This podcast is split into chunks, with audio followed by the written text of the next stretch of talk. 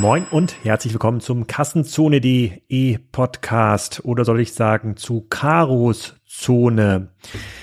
Ich habe mich getroffen mit der Caro Juncker, die im Sommer fünf Folgen für mich moderiert hat und daran hat sie Spaß gefunden und wird jetzt noch mehr Folgen moderieren in nächster Zeit und so nach und nach in meine Fußstapfen treten bei Kassenzone als Moderator in ihrer ganz eigenen Art, mit ihren ganz eigenen Fragen, so dass ich mich noch stärker auf den Manzli Heinemann konzentrieren kann oder ein bisschen Energiezone, ähm, mit der es auch weitergeht mit der Energiezone. Da gibt es jetzt auch einen Co-Moderator, dazu aber später mehr. Wir haben noch mal ein bisschen zurückgeschaut auf ihre Erfahrung in den fünf Folgen und ähm, welchen Schwerpunkt sie legen möchte, auch im nächsten Jahr. Und das ist, glaube ich, ein guter Abschluss vor der Folge 500, die nächste Woche erscheint. Und äh, ich glaube, man kann von Caro noch viel mehr coole E-Commerce-Sachen lernen als von mir. Und sie ist deutlich optimistischer, was die Zukunft des E-Commerce angeht in 2024 und 2025, als ich das noch bin. Aber hört mal genau rein und dann bildet euch mal ein eigenes Bild davon, wie die Reise weitergehen kann mit Kassenzone. Viel Spaß dabei. Caro, willkommen zum Kassenzone Podcast. Heute äh, so ein bisschen Recap Summer Takeover, Recap Caro, was ist eigentlich passiert? Wir haben gerade schon versucht, ähm, einmal nachzuforschen, wann wir unseren ersten Podcast hatten. Wir glauben, es war 2016 zu Vito und Vogue. Ich glaube aber, es war früher, aber ich glaube 2016 hast du beim DCD den Preis für das beste Geschäftsmodell gewonnen. Kann das sein? Ja, das kann sein. Hallo, ja. lieber Alex. Schön, Hallo. Dass ich da sein darf. Caro, du musst dich ja gar nicht vorstellen, weil die meisten dürften dich ja kennen, die den Kassenzone Podcast schon ähm, öfter gehört haben, weil du hast ja im Juli und August vier oder fünf Folgen moderiert. Ähm, bevor wir da aber drauf eingehen, erzähl doch mal, was eigentlich seit Vite en Vogue passiert ist mit dir. Total gerne. Also, Alex und ich, wir beide haben uns ja kennengelernt, ich glaube, es war 2014 äh, in London auf der Noir, als wir beide im Fundraising-Modus unterwegs waren. Ich für Vite en Vogue und du für Spriker. Und Vite en Vogue war ein Recommerce-Geschäftsmodell, was es auch nach wie vor gibt, wo ich mich aber 2000 18 operativ zurückgezogen habe, habe später auch meine Anteile verkauft und ähm, habe dann tatsächlich erstmal eine kurze Mini-Pause gemacht. Also ich habe sieben Jahre lang ein Recommerce-Geschäftsmodell aufgebaut und hatte dann so ein bisschen auch die ähm, Schnauze voll. Also sowohl von Fashion äh, als auch von dieser Bubble und Nische, in der ich unterwegs war und habe mir ein bisschen eine Pause genommen und überlegt, wo was ich als nächstes machen kann, wo ich möglichst viel einfach wieder lernen kann. Mhm. Und äh, ich habe keine Beratungserfahrung gehabt, aber fand Beratung aus ähm, dem Kontext heraus total spannend, weil ich gedacht habe, dass es mir die Möglichkeit gibt, in viele, viele, viele verschiedene Geschäftsmodelle, inklusive auch so B2B-Geschäftsmodellen, Einblicke zu bekommen. Und äh, ihr, du bist ja auch äh, einer der E-Tribes-Gründer. E-Tribes hat mir dann die Möglichkeit gegeben und ich bin 2019 dazu gestoßen. Ja, richtig. Und das sind jetzt fast fünf Jahre. Fünf Jahre. Und als wir uns kennengelernt haben, da war E-Commerce 2014 ja noch so eine ganz heiße Nummer. Ich kann mich noch, ich kann mich noch an diese Nummer erinnern. Da gab es irgendwelche ähm, Malkits, glaube ich, die man mitnehmen konnte mhm. als Giveaway. Äh, weiß gar nicht, was das war. Irgend so ein ähm, pädagogisches Malen? Also es war auf jeden Fall die Zeit, wo die Noah auch von NetJets gesponsert wurde, weißt du, diese ähm, ja. Private Jet Airline und es war auf jeden Fall so eine, also ja, total, also wachstumsstarke Zeit im Bereich E-Commerce. Und E-Commerce-Geschäftsmodelle wurden auch noch ganz gut bewertet. Genau, also das war das war der Hype und später Sinor dann, Sinor ist ja sehr breit geworden, die gibt's ja immer noch, ähm, aber es macht nicht nur E-Commerce. Und jetzt konntest du in den letzten zehn Jahren nicht nur mit Vito und Vogue, sondern auch mit E-Tribes das E-Commerce-Thema im Detail verfolgen und warst ja auch bei der K5, glaube ich, ähm, als ich gesagt habe, ähm, dass Salando vielleicht das neue Karstadt ist. Es, ähm, das war bewusst ein sehr mh, mm, krass gewähltes Beispiel, weil ich erwartet habe, dass es da so ein bisschen Gegenwind gibt, aber es gab erstaunlicherweise viel Zuspruch. Wie nimmst du das wahr? Also wir sind ja quasi Kinder dieser Hype-Phase, kann man sagen. Wir haben ja quasi jetzt die komplette Welle mitgemacht von Ende der 2010er Jahre oder Anfang 2010er Jahre bis Ende der 2010er Jahre. Wie nimmst du es wahr? Ja, ich nehme das genauso wahr wie du. Ähm, das ist wirklich spannend. Auch in den letzten fünf Jahren bei eTribes ähm, haben wir, also vor fünf Jahren haben wir so sehr viel Wachstumsstrategien gemacht und überlegt, okay, welche Rolle kann E-Commerce für Unternehmen spielen? Ähm, welche Kanäle gibt es? Wie mache ich D2C? Ähm, äh, wie gehe ich mit Amazon oder anderen Marktplätzen um? Lalala. Und das haben dann auch alle so weitestgehend umgesetzt. Und äh, dann kam die große B2B-Welle, ähm, ne, wo wir auch super viele B2B-Unternehmen so in Bezug auf digitale Kundeninteraktion beraten haben. Und jetzt kommt die spannende Phase, wo so die Online-Pure-Player, also die E-Commerce-Unternehmen eigentlich so aus der ersten Generation zu uns kommen und ähm, eher ganz andere Fragen stellen. Also wie kann ich ähm, jetzt wieder ein einen Wachstumspfad aufnehmen oder wie kann ich ähm, mein Geschäftsmodell auf profitable Beine stellen und gefühlt ist es so ein bisschen ja, also das sind Unternehmen, die genauso wie äh, althergebrachte Modelle wie Karstadt jetzt Legacy-Probleme haben, die Organisationsprobleme haben, die ja, also insofern, ich, ich nehme das total so wahr, dass ähm, die E-Commerce-Unternehmen von damals jetzt eigentlich eine, eine super schwierige Ausgangssituation haben. Hast du denn das, ähm, hast du denn beobachtet, dass die E-Commerce-Unternehmen zwischendurch mal richtig viel Geld verdient haben? Weil die klassischen Handelsmodelle, die Pick Kloppenbox und Karstadt, die haben ja mal 20, 25 Jahre richtig richtig viel Geld verdient und dieses Geld haben sie dann genutzt, um entweder zu transformieren, wie Otto, ob das erfolgreich ist langfristig, ist dann die Frage, ähm, oder haben das dann aus dem Unternehmen rausgenommen, äh, wie Karstadt, und haben das in ihre Shareholder gegeben und dann führt man das dann so einem natürlichen Ende zu. War das bei E-Commerce-Unternehmen auch so? Also wir haben jetzt natürlich ähm, eher mit den problembehafteten Modellen zu tun sozusagen. Ähm, es gibt da auch ganz viele erfolgreiche äh, Player. Das muss man dazu sagen. Also in den Nischen vor allen Dingen oder auch in bestimmten Kategorien, wie beispielsweise Beauty, gibt es total wachstumsstarke Player, die sicherlich auch Geld verdienen. Ähm, die Zeit, da was auch rauszunehmen, die ist meines Erachtens noch nicht so da gewesen und wäre, glaube ich, auch falsch. Weil ich glaube, also das, was wir jetzt sehen, ist ja ein, ähm, also ist ein Verpassen von Investitionen in zum Beispiel Kundenbeziehungen, in zum Beispiel eine Brand, in effiziente Organisation. Das wurde halt alles vermisst und das sind eigentlich immer wieder. Aber warum, warum eigentlich? Also warum haben sie das nicht gemacht? Weil die E-Commerce-Unternehmen, die damals auch schon bei der NOAA propagiert wurden, 2014, haben ja genau das gesagt. Das können wir besser. Wir können mhm. besser, besser und individueller die Kunden ansprechen. Es ist effizienter, weil man eben keinen Laden braucht oder keine teure Infrastruktur. Man kann sofort Cross-Border E-Commerce ähm, äh, machen. Mhm. Ähm, das war noch nicht so die Marktplatzwelle, die ist erst so fünf, sechs, sieben Jahre später gekommen, aber eigentlich hätten sie das ja schon haben müssen. Hm. Das stimmt auch alles. Ähm, aber in der letzten Zeit ist es, also die Märkte sind kompetitiver geworden. Ähm, Marketingbudgets ähm, sind nicht mehr so günstig ähm, zu beschaffen. Also Marketing ist einfach wesentlich teurer geworden. Du kannst nicht mehr so gut targeten. Du hast mega große Streuverluste ne, durch die, den, das Wegfallen oder das sukzessive Wegfallen des Cookies. Und ähm, der äh, dieses Wachstum der letzten zehn Jahre wurde halt typischerweise immer eher so mit Menschen gelöst in diesen Organisationen. Da sind ganz, ganz, ganz große Teams entstanden ähm, und es wurde nicht unbedingt in effiziente Prozesse investiert. Und gleichwohl eine letzte Sache, dieses das Thema Online-Marketing hat sich auch sehr stark geändert, dass ähm, der Aufbau einer einer starken Brand oder der Invest in eine Brand total verloren gegangen ist. Ne? Also wir kommen ja aus der ähm, Generation Sonnenbrille 24, ist mal mein bestes Beispiel. So hießen halt eine Zeit lang äh, Online-Shops, die mit guter SEO-Arbeit auch sicherlich gut funktioniert haben, aber das geht halt heute nicht mehr. Und, ähm, warum, warum geht das nicht mehr? Ich hatte da mit, ähm, mit Christoph Brenner eine spannende Unterhaltung, der, mit dem wir zusammen das Search Lab gebaut haben bei, mhm. ähm, bei Otto. Und 2014 kann ich mich noch erinnern, war ja der große Traum, dass jeder irgendwie total krasse Attributionsmittel baut und wirklich jeder Euro aus jedem Kanal für jeden Kunden trackbar ist und mhm.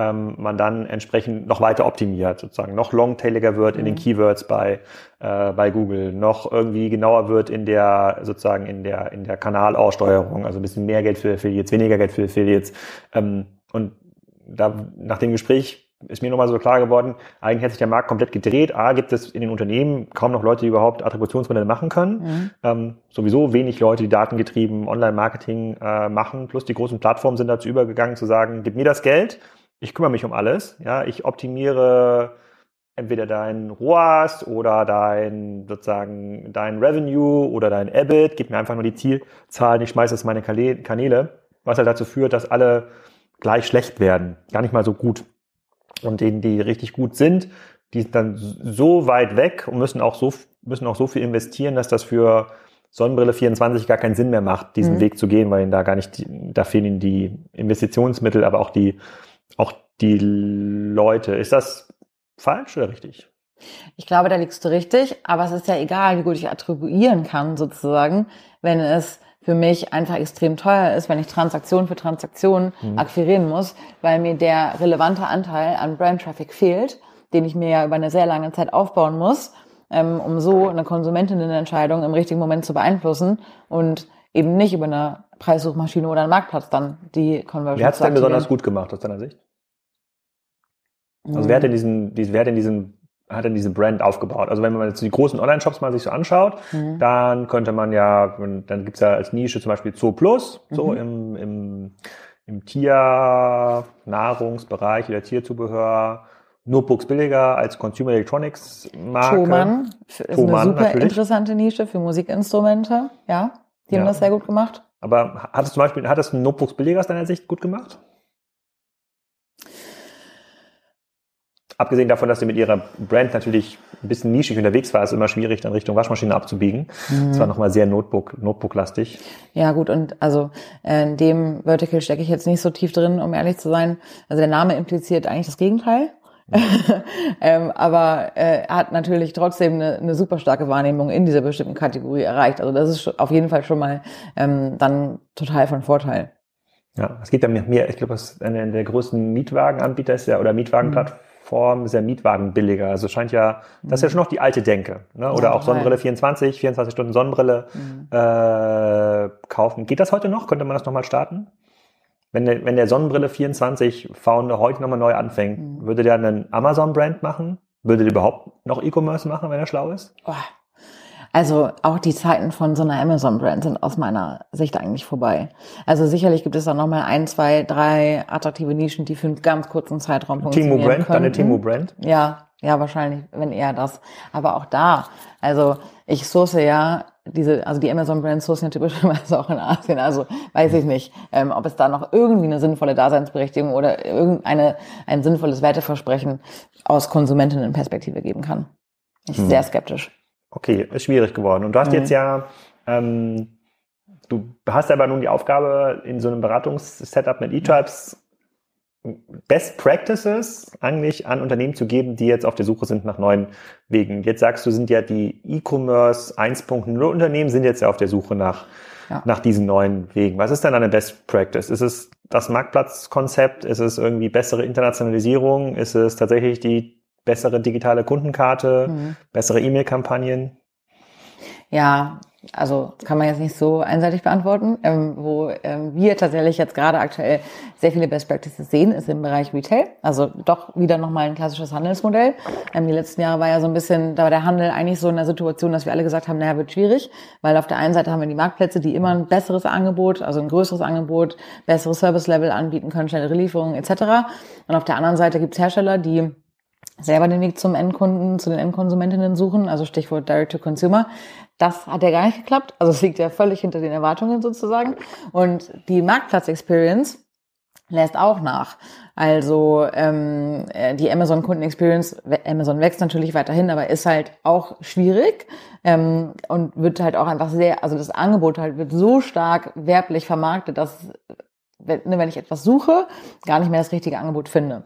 So, und ein Handelsmodell, das wirklich auf ein kuratiertes Sortiment setzt ähm, und das gezielt anreichert mit zusätzlichen Einkommensströmen durch beispielsweise Retail Media, aber in einem, in einem schönen Gleichgewicht zwischen ROAS für die Herstellerseite, ähm, ROI für einen selber und noch irgendwie einer angenehmen Kundenerfahrung, können ganz tolle Modelle sein. Also hatte Sven Schöderberg, der hier vor fünf Jahren, glaube ich, im Podcast war, von Thomann, äh, recht, als er gesagt hat, er lässt sich seinen schönen Online-Experience nicht verschmutzen durch ein Marktplatzkonzept. Ja, schon. Ja? Ja, finde ich schon. Okay, spannend. Ich komme gleich mal darauf zurück. Ähm, du, Ja. äh, So, jetzt, jetzt hast du ein paar Wochen im, im, im Sommer einige Kassenzone-Folgen aufgenommen. Wir sitzen ja hier zusammen, weil du das in Zukunft noch mehr machen äh, möchtest und auch sollst und das sehr gutes Feedback von den, äh, von den Hörern ähm, gab. Und über diese Gespräche habe ich jetzt die Möglichkeit, auch in den letzten, ich weiß gar nicht, was ist in Kassenzone, der Podcast müsste jetzt genau zehn Jahre alt sein, glaube ich. Haben wir Wahnsinn. gar nicht so gefeiert, aber müsste vor zehn Jahren gegründet sein. In den letzten zehn Jahren die Mö- Möglichkeit gehabt, so mit im Schnitt 20, 30 Leuten im Jahr zu sprechen und mir mal so deren Sicht auf E-Commerce ähm, anzuschauen. Erzähl doch mal, was hast du denn, denn welche, welche Leute waren das doch in den fünf Folgen, die du hattest und was hast du da gelernt? Was waren so deine größten Wow, Momente. Ich glaube, Heimwerker Tools war der erste, oder? Ja, genau. Also ich habe fünf Folgen im Sommer moderiert. Das hat unfassbar Spaß gemacht und es war ein ganz bunter Mix an Gästen. Ähm, ich habe mit einem Händler gesprochen und da ist auch so ein bisschen diese These geboren, ähm, die ich gerade ausgeführt habe, dass ich glaube, dass es so eine neue Chance und eine neue Zeit für Handelsunternehmen äh, gibt oder die angebrochen ist, ähm, wo man sich aber nochmal sinnvoll, Entschuldigung, ähm, äh, sowas besetzen kann. Ich habe mit einem Hersteller von Zahnputztabletten gesprochen, mit also die ein, eigentlich in allem besser sind als herkömmliche Zahnpasta, aber das Geschäftsmodell so schwierig ist, weil die Artikelpreise so gering aber das, sind. Äh, nur das, das habe ich auch gelesen, aber diese man muss weiterhin Zähne putzen. Also das ersetzt ja. die Zahnpasta, aber es ersetzt, ersetzt, nur die Zahnpasta. Aber ich erst, habe erst gedacht, man kann diese Tabletten lutschen und muss dann nicht mehr Zähne putzen. Das ist nicht ja, der Fall. Ja, das ist ne? Next Level. Das ist okay. aber aktuell noch nicht der Fall. Man okay. muss sich trotzdem die Zähne putzen. Okay aber kann dies eben mit äh, ohne irgendwelche künstlichen Zusatzstoffe tun und ähm, ist deswegen gesünder, nachhaltiger und viel kostengünstiger unterwegs als mit Zahnpasta. Und das ist eigentlich so, ist eigentlich ein total veränderndes Geschäftsmodell, also für die Endkonsumenten, aber es ist unfassbar schwer, damit halt auf großer Skala Geld zu verdienen. Und es braucht am Ende des Tages eigentlich äh, ein Player wie Colgate, ne, der sich diesem Thema annimmt, um wirklich etwas zu verändern ähm, in den Gebrauchsgewohnheiten von Konsumenten. Das war super interessant. Ich habe mit Miriam Jacks gesprochen, eine auch eine Herstellerin von äh, Kosmetik ähm, für hauptsächlich Frauen, die durch Social Commerce ganz bekannt geworden ist, aber vor allen Dingen auch Loyalty spielt, wie es im Lehrbuch steht, obwohl sie erst in Anführungsstrichen 10 Millionen Euro Umsatz macht, eine ganz unfassbar treue Community aufgebaut hat. Da habe ich sehr viel gelernt. Ich habe mit Lena von AirUp gesprochen. AirUp ist ein Trinksystem, also ähm, das ist echt ein krasses Modell. Ja. Ist es. Also am Ende des Tages ähm, sind es Kapseln, die Wasser mit Geschmack versorgen, aber am Ende trinkt man trotzdem halt noch Wasser. Ähm, Lena hat ganz schnell internationalisiert. Ähm, das war für mich ein ganz großes Learning. Sie ist in, inklusive in den USA in über zehn Ländern unterwegs, macht 160 Millionen Euro Umsatz und kann damit natürlich diese schlimme Konsumentenstimmung hier gerade total auffangen, weil sie in anderen ähm, sehr stark wachsenden Märkten unterwegs ist. Neuer Partner bei Kassenzone. Und wer könnte es anders sein als das mit 6 Milliarden bewertete Fintech Molly? Das wurde gegründet vor 20 Jahren von Adrian Mohl in Amsterdam und gehört mittlerweile zu den etabliertesten Payment-Anbietern in Europa und vor allem aber auch in Deutschland. Ihr kennt viele der Marken, die mit Molly arbeiten, zum Beispiel Koro oder Dreikorn oder Sushi Bikes und Reishunger. Molly ist so ein zentrales Dashboard im Bereich Payment. Das unterstützt ganz viele lokale Zahlungsmethoden, ist damit für Händler insbesondere im internationalen Umfeld sehr bequem, erhöht wohl die Conversion Rates und sorgt für Umsatzsteigerungen im Vergleich zu den Lösungen, die man sonst so lokal einsetzt und wo man halt sehr, sehr viel händisch verbinden muss. Ähm, es gibt ein Zusatzangebot, was für den einen oder anderen spannend sein kann. Das sind unbürokratische Finanzierungslösungen für Händler, also schnelle Kreditvergabe für bis zu 250.000 Euro, je nach Umsatz. Und mehr Informationen zu Molly findet ihr unter molly.com slash Kassenzone. Molly schreibt man M-O-L-L-I-E. -E. Also, hin da und abschließen. Das muss ich gerade mal ganz kurz überlegen, mit wem ich noch gesprochen habe. Können wir ja gleich rausschneiden. Nee, nee, nee, nee, nee. Aber es war ja schon, es war, war, war ja schon gut. Aber bleib mal kurz bei der schlimmen Konsumentenstimmung. Ja. Glaubst du, das ist ein deutsches Phänomen? Also geht es in anderen Märkten irgendwie äh, besser? Ihr habt ja auch mit E-Talks ein paar Kunden, wo es ja auch außerhalb von Dach um die Weiterentwicklung ähm, gibt. Geht es in den USA besser? Geht es in Frankreich besser? Sieht es in Nordics irgendwie besser aus? Ja, es ist auf jeden Fall ein deutsches Phänomen. Das höre ich von allen. Ähm, also nicht nur aus dem Beratungsumfeld, sondern mit allen ähm, äh, bekannten äh, Unternehmen, Unternehmern aus dem, aus dem Netzwerk dass sowohl im B2C als auch im B2B-Bereich die Stimmung in Deutschland echt schwierig ist. Ähm, inklusive, also selbst in, in UK gibt es eine positivere Stimmung im B2B-Bereich. Ähm, bezüglich Investments jetzt beispielsweise auch nach wie vor in Digitalisierung, als es bei uns der Fall ist. Das ist natürlich schon schon echt heavy und ich kann mir auch vorstellen, dass es bei uns noch eine Weile dauern wird, ähm, bis sich das wieder in Optimismus umschlägt und die Stimmung ein bisschen entspannt. Aber ist nicht aussichtslos. Also auch hier werden ja weiterhin Investments getätigt, aber es ist halt sehr schleppend. Ähm, das ist so unsere Wahrnehmung. Wie, ist denn deine Sicht dann auf das Jahr 2024? Wir sind ja jetzt ja Richtung Ende des Jahres unterwegs. Wenn der Podcast drauf, wir müssen wir nachher besprechen, wann der jetzt rauskommt. Ähm, vielleicht sehr zeitnah. Ähm, wir sind jetzt Ende des Jahres unterwegs. Was ist so deine Sicht für 2024, 2025, was die Konsumentenstimmung, Investitionsstimmung, E-Commerce-Stimmung angeht, wenn wir uns alle wieder im Juni auf der K5 in Berlin treffen? Da waren die ich will nicht sagen, dass die Köpfe runterhingen, aber ich habe schon fröhlichere ja, K5s erlebt. Ja, es war eine ganz schreckliche Stimmung. Und ich weiß aber auch noch das Jahr davor, wo es anfing. Aber nicht, weil die Konferenz schlecht war, sondern generell, die Konferenz ist super weiter. Um Himmels Willen, die ist großartig, aber die Stimmung der Teilnehmenden war total bedrückt. Und ich weiß auch noch ganz genau das Jahr davor, wo ich mit ähm, Kolleginnen zusammenstand, wo wir das allererste Mal wahrgenommen haben, dass die Umsätze rückläufig sind. Und ähm, eine befreundete Unternehmerin zu mir meinte, ich weiß nicht, was das ist, seit Pfingsten verlieren wir. Und ich auch so, hä, das ist ja komisch. und das war so für uns alle eine ganz neue Situation. Und dann ein Jahr später hatten wir sozusagen ein Jahr alle im System wo es eben kein Wachstum gab, wo ähm, ja auch die ersten Insolvenzen in unserem Umfeld passiert sind. Das war dann schon richtig, richtig hart und das hat man auch gemerkt. Wie das jetzt die nächsten ein bis zwei Jahre weitergeht, ich hoffe, dass sich das wieder umkehrt natürlich, aber das weiß keiner. Ähm, ich glaube, About You plant sehr pessimistisch, dass auch nächstes Jahr ähm, nach wie vor ein Jahr der eher Hausaufgaben in Anführungsstrichen sein wird, ähm, wo noch nicht Wachstum wieder erzielt werden kann. Andererseits sieht man jetzt die letzten Amazon-Zahlen, zeigen positive Signale, wo man ja so ein bisschen daraus schließen könnte, dass wir vielleicht so das äh, tiefe Tal der Tränen durchschritten haben. Ich könnte mir das auch vorstellen. Ähm, ich nehme jetzt insbesondere im also angeschnittenen Q4 eigentlich doch wieder eine positivere Stimmung auch bei Unternehmen, mit denen wir zusammenarbeiten war. Ähm, und hoffe, dass es so weitergeht. Ich könnte mir auch vorstellen, dass 2024 eher nochmal konsolidierend sich verhalten wird, analog wie dieses Jahr. Aber mh, hm, dann lass mal überlegen, sozusagen, ob das ähm, nicht warum das so ist, sondern wie stark diese Konsolidierung oder dieser pessimistische Effekt sich auf E-Commerce auswirken kann, weil die große Wachstumshoffnung in, in der E-Commerce-Szene seit 2014 war ja immer, also A gibt es einen, gibt's generell einen äh, sozusagen Umsatzwachstum in allen Kategorien, immer so inflationsbereinigt um ein, zwei Prozent. Die Leute geben einfach mehr Geld aus für ähm, Konsum oder auch Lifestyle-Konsum. Ähm, Dieses Wachstum hat überproportional stattgefunden im Onlinehandel. Plus es gab eine Verschiebung von Offline mhm. zu Online. Und man muss ja schon sagen, dass es außer einige Spezialkonzepte fast alle Offline-Konzepte natürlich ein riesiges Thema haben. Ähm, und was allerdings 2014 noch nicht so sichtbar war, waren diese unfassbare Macht der Marktplätze. Also Amazon ist ja viel, viel größer, viel schneller groß geworden, als wir es mhm. damals vermutet haben. Und jetzt kommen natürlich mit Shein, Temu, ähm, Trendyol aus der Türkei, Tmall wird es nochmal starten, Alibaba generell noch mit ein paar anderen Konzepten.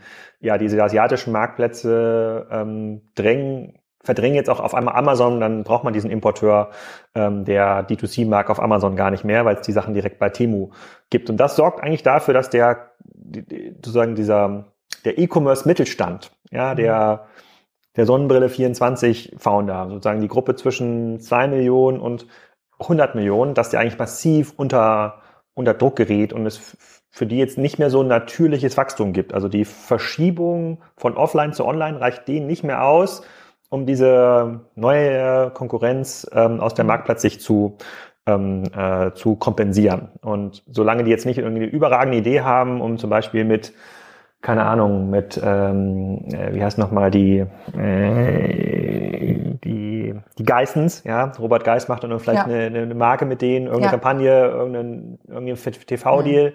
mit dem, solange da nichts läuft, kriegen sie aus diesen schon jetzt übervollen Kanälen, Google, Facebook, Amazon, auch nichts mehr, auch nichts mehr raus. Das heißt eigentlich diese organische Wachstumshoffnung, mach mal E-Commerce, du läufst quasi hoch mit dem Markt, die ist eigentlich vorbei, oder? Ja, ja, die ist total vorbei. Diese allerdings auch schon aus meiner Sicht seit ein paar Jahren vorbei, beziehungsweise, also ich komme da halt sehr aus der qualitativen Sicht. Solange man es nicht schafft, eine wirklich sinnvolle Daseinsberechtigung außerhalb vom Preis, ne, weil der, der wird es sozusagen nicht sein, es ist schon besetzt und es ist auch insgesamt keine attraktive Daseinsberechtigung ähm, zu finden, dann, dann wird das schwierig, auf jeden Fall.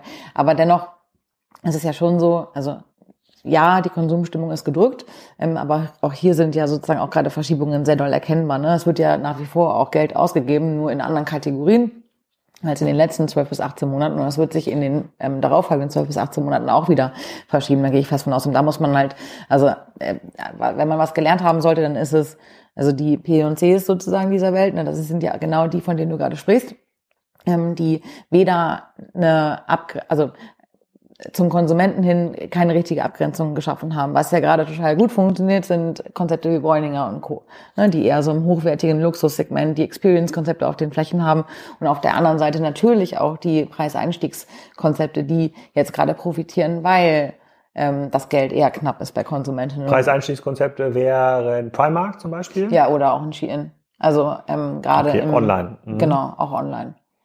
Hm. Ist das, ist, ist, ist diese, ist Shein für dich ein Phänomen, was wahrscheinlich in ein, zwei Jahren nicht mehr gibt, oder ist das was Bleibendes? Ich fürchte, es ist was Bleibendes. Ähm, aber ich habe damit, ähm, ich habe da noch keine abschließende Meinung zu. Was mich so irritiert, ähm, ist so diese, dieses äh, Shein verkauft ja äh, weitestgehend an die Gen Z. Und die Gen Z ist ja eigentlich die Generation, ähm, wo wir sehr viel Hoffnung reinlegen, dass sie einen viel ethischeren, moralischeren Konsum eigentlich ähm, manifestieren sollten, weil ne, das lesen wir in diversen Studien äh, überall, dass eigentlich Besitz nicht mehr so wichtig wird, man äh, viel mehr auf Nachhaltigkeit setzt und so weiter und so fort. Und das ist ja diametral anders zu den Wachstumszahlen von Schienen. Das passt aus meiner Sicht überhaupt nicht zusammen. Und das ist immer dieses, ähm, man nennt es, glaube ich, Attitude Behavior Gap. Man sagt was anderes, als man am Ende des Tages tut. Und, das habe ich zum ähm, ersten Mal von Stefan Menzel gehört. Ist das, ist das ein offizielles ist, äh, psychologisches Phänomen oder das, kommt das von Stefan Menzel direkt? Ist, das, ist er nicht der äh, äh, Erfinder des Attitude Behavior Gaps? Ich glaube, die originäre Quelle ist eine Zalando-Studie, ah. ähm, äh, auch in Bezug auf das Thema Recommerce. Ah. Ähm, es kann aber natürlich sein, dass Stefan Menzel davor ähm, den Brief geprägt Wir wollen das hier nicht Stefan Menzel klauen. Also schönen Gruß an Stefan an dieser Stelle. Aber insbesondere in, in, in Bezug auf das Thema Recommerce sprechen ja ganz viele davon, dass sie das auf jeden Fall gerne machen würden, aber am Ende des Tages nicht tun ähm, und sich dann doch eben für Fast Fashion äh, E-Commerce entscheiden. Und ähm, Shein ist aus meiner Sicht ja der, der lebendige Beweis dafür, dass dieses Gap existiert und ich würde mir aber schon, also ich setze sehr große Hoffnung darin, dass es ein Phänomen ist. Ähm, die langfristige Existenz von Primark spricht aber dagegen. Also für mich ist Shein eigentlich das neue Primark Online. Okay. Um mal zurückzukommen zu unserer Kennenlernhistorie 2014, mhm. war die Empfehlung, die man irgendwie jungen Leuten gegeben hat, was wolltest du in Zukunft tun, ist ziemlich klar. Mach was mit irgendwie digital, E-Commerce. Mhm. Es war vielleicht damals noch keine Amazon-Marke, sondern das Sonnenbrille 24 ähm, Thema.